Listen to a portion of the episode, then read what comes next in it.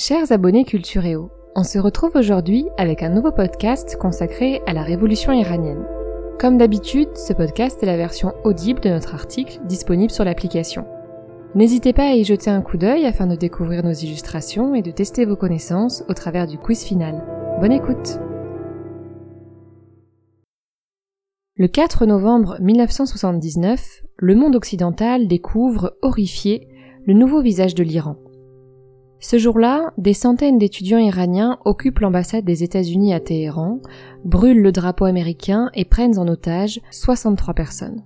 C'est le début d'une crise qui va durer 444 jours et qui va radicalement changer les relations entre l'Iran et l'Occident. Comment ce pays, longtemps présenté comme le plus stable du Moyen-Orient, a-t-il pu basculer de la sorte? Un peu de contexte. Un pays sous influence étrangère.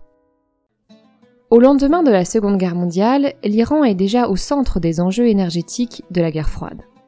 La Grande-Bretagne tient absolument à garder sa mainmise sur les inépuisables champs pétrolifères du pays, tandis que les Russes convoitent les ressources naturelles de la mer Caspienne. Pour cela, ils s'appuient, comme souvent, sur le Parti communiste local pour influencer le cours des événements politiques.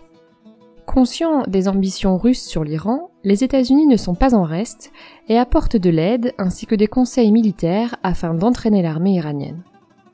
À l'aube des années 50, une personnalité nationaliste émerge dans ce paysage politique sous influence étrangère. Son nom, Mohammad Mossadegh. Se définissant volontiers comme un nationaliste, le nouveau Premier ministre a pour ambition de restaurer un semblant de souveraineté dans ce pays à l'histoire plurimillénaire. Et en Iran, la souveraineté passe d'abord par le pétrole.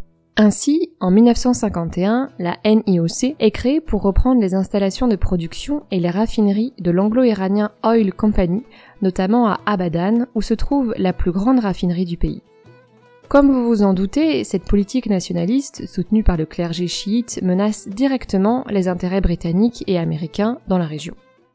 De plus, elle fragilise le jeune Shah d'Iran, Mohammad Reza Pahlavi, dont le pouvoir est de plus en plus contesté par ce premier ministre qu'il avait pourtant soutenu auparavant. On raconte même que Mossadegh aurait placé des espions parmi la cour du roi d'Iran.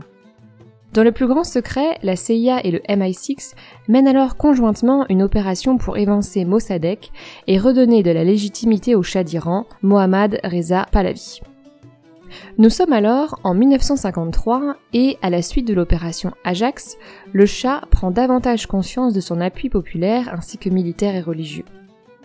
Cependant, pour certains, le roi d'Iran devient ce pion placé par les Occidentaux pour contrôler les ressources naturelles du pays.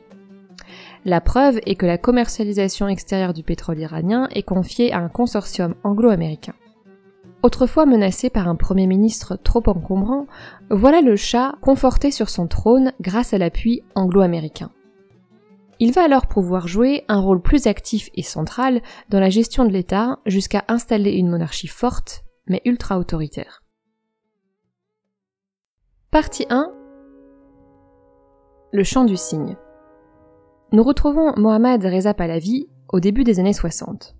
Échaudé par l'épisode Mossadegh, qui a bien failli lui coûter son trône, le souverain iranien a maintenant les mains libres pour diriger le pays. C'est désormais lui qui nomme seul le Premier ministre. De plus, il transforme la loi martiale en service de renseignement, la tristement célèbre SAVAK, qui agit comme une véritable police politique responsable de la traque de tous les opposants, réels ou supposés, au régime. À l'image d'Atatürk en Turquie, le Shah a une grande ambition pour son pays qu'il veut moderniser, quitte à bousculer la société iranienne de l'époque.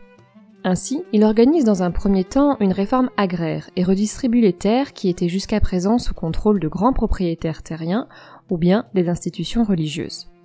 Déjà irrité par l'ingérence américaine dans certaines sphères de l'État, cette réforme provoque un fort mécontentement de la part du clergé chiite qui voit diminuer drastiquement ses sources de revenus. Mais le Shah minimise l'influence des religieux au sein de la société iranienne et continue sur sa lancée.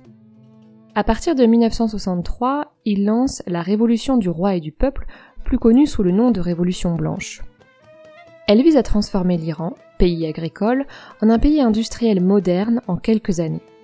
Outre la poursuite de la réforme agraire et la privatisation de certaines usines, c'est surtout le volet sociétal que l'on retiendra.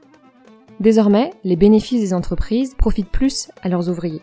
L'armée de la connaissance, qui a pour but d'alphabétiser la population rurale, est créée, mais surtout le Shah accorde le droit de vote aux femmes. Toutes ces réformes sont d'ailleurs massivement acceptées par référendum aux grandes dames des ayatollahs qui dénoncent un projet dirigé contre Dieu. Parmi eux, un certain Rolla Moussavi Khomeini qui s'illustre par sa fermeté. Il déclare en juin 1963, lors d'un discours intitulé Contre le tyran de notre temps, Oh, monsieur le chat, ô sublime chat, je ne vois aucune danse de joie de la part de la population, et je n'en verrai pas jusqu'au jour où vous quitterez le pays sur les ordres de votre maître, comme nous avons tous applaudi lorsque votre père a quitté le pays.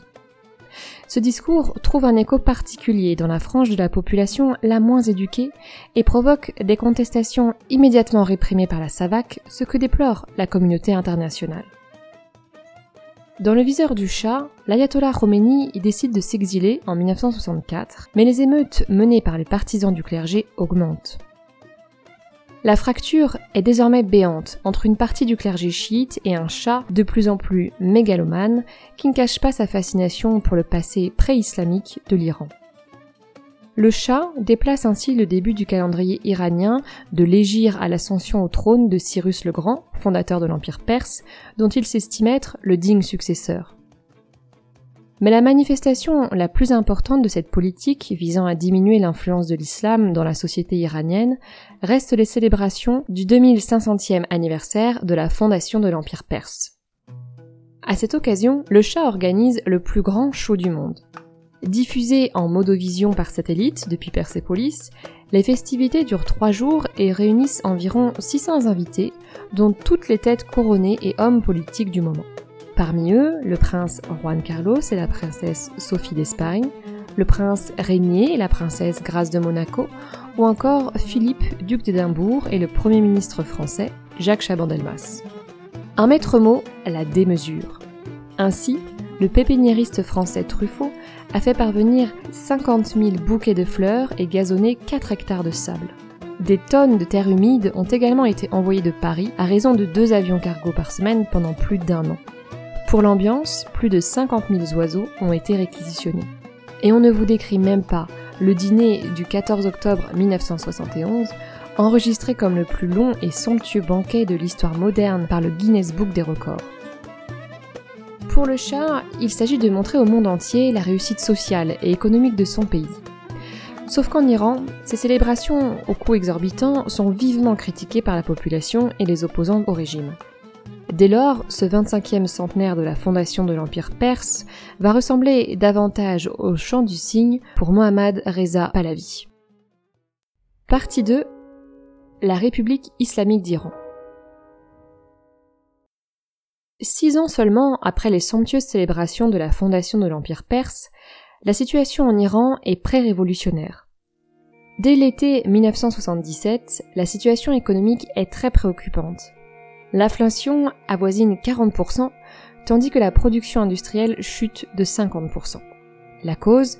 Un pays devenu bien trop dépendant de son industrie pétrolière, dont les revenus chutent avec la baisse du dollar américain. Conséquence des indicateurs économiques passés au rouge, les déracinés de la campagne envahissent les rues des grandes agglomérations, cherchant en vain un emploi. À la tête d'une économie asphyxiée, le chat n'a plus les moyens de financer sa révolution blanche. Sur la scène internationale, la situation n'est guère meilleure. Les traditionnels alliés commencent à prendre leur distance à l'égard de l'autocrate.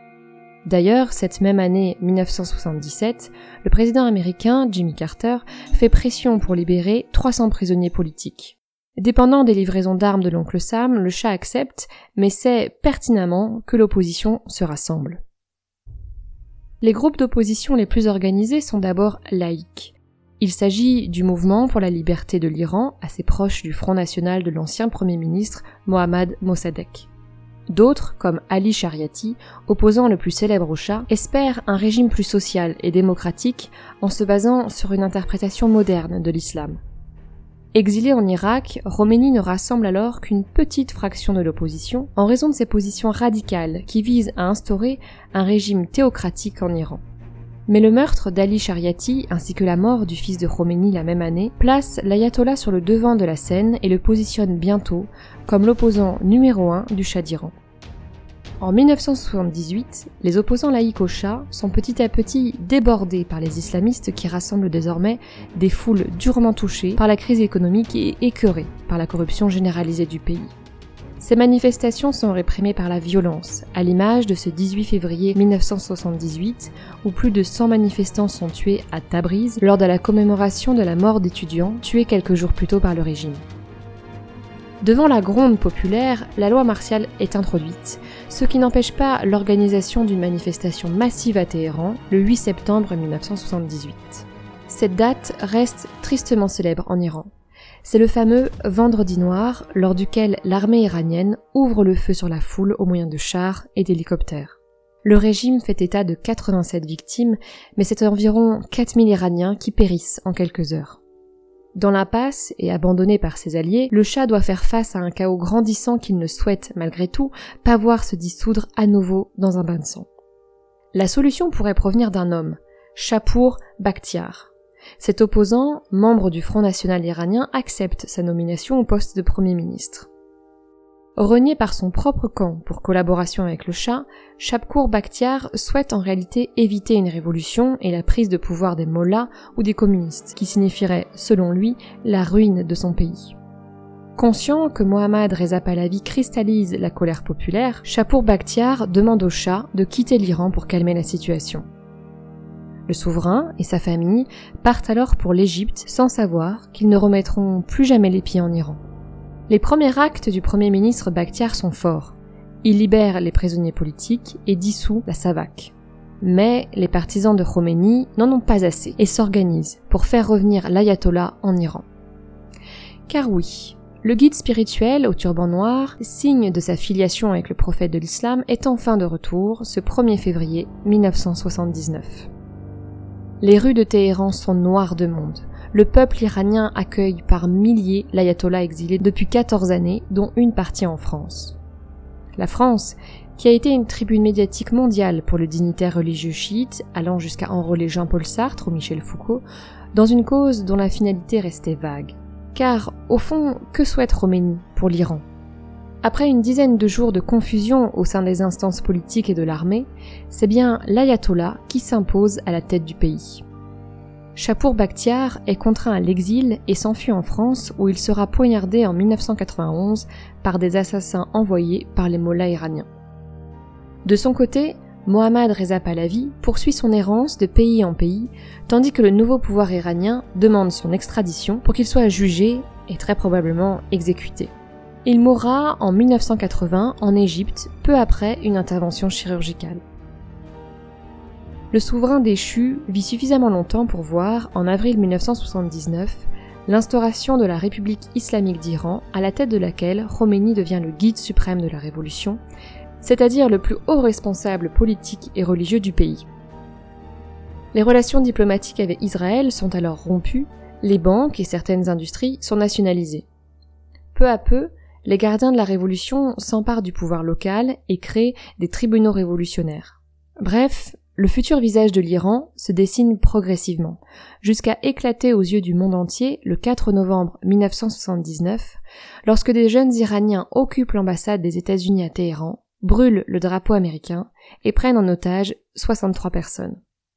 Dès lors, les relations avec le monde occidental s'en trouveront complètement bouleversées. Voilà, c'est la fin de ce podcast. Nous espérons qu'il vous a plu. Toute la bibliographie nécessaire à sa réalisation se trouve sur l'application. N'hésitez pas à nous donner votre opinion sur ce podcast et à tester vos connaissances au travers du quiz final. On se retrouve sur Cultureo avec un nouvel article d'art ou d'histoire. À très vite!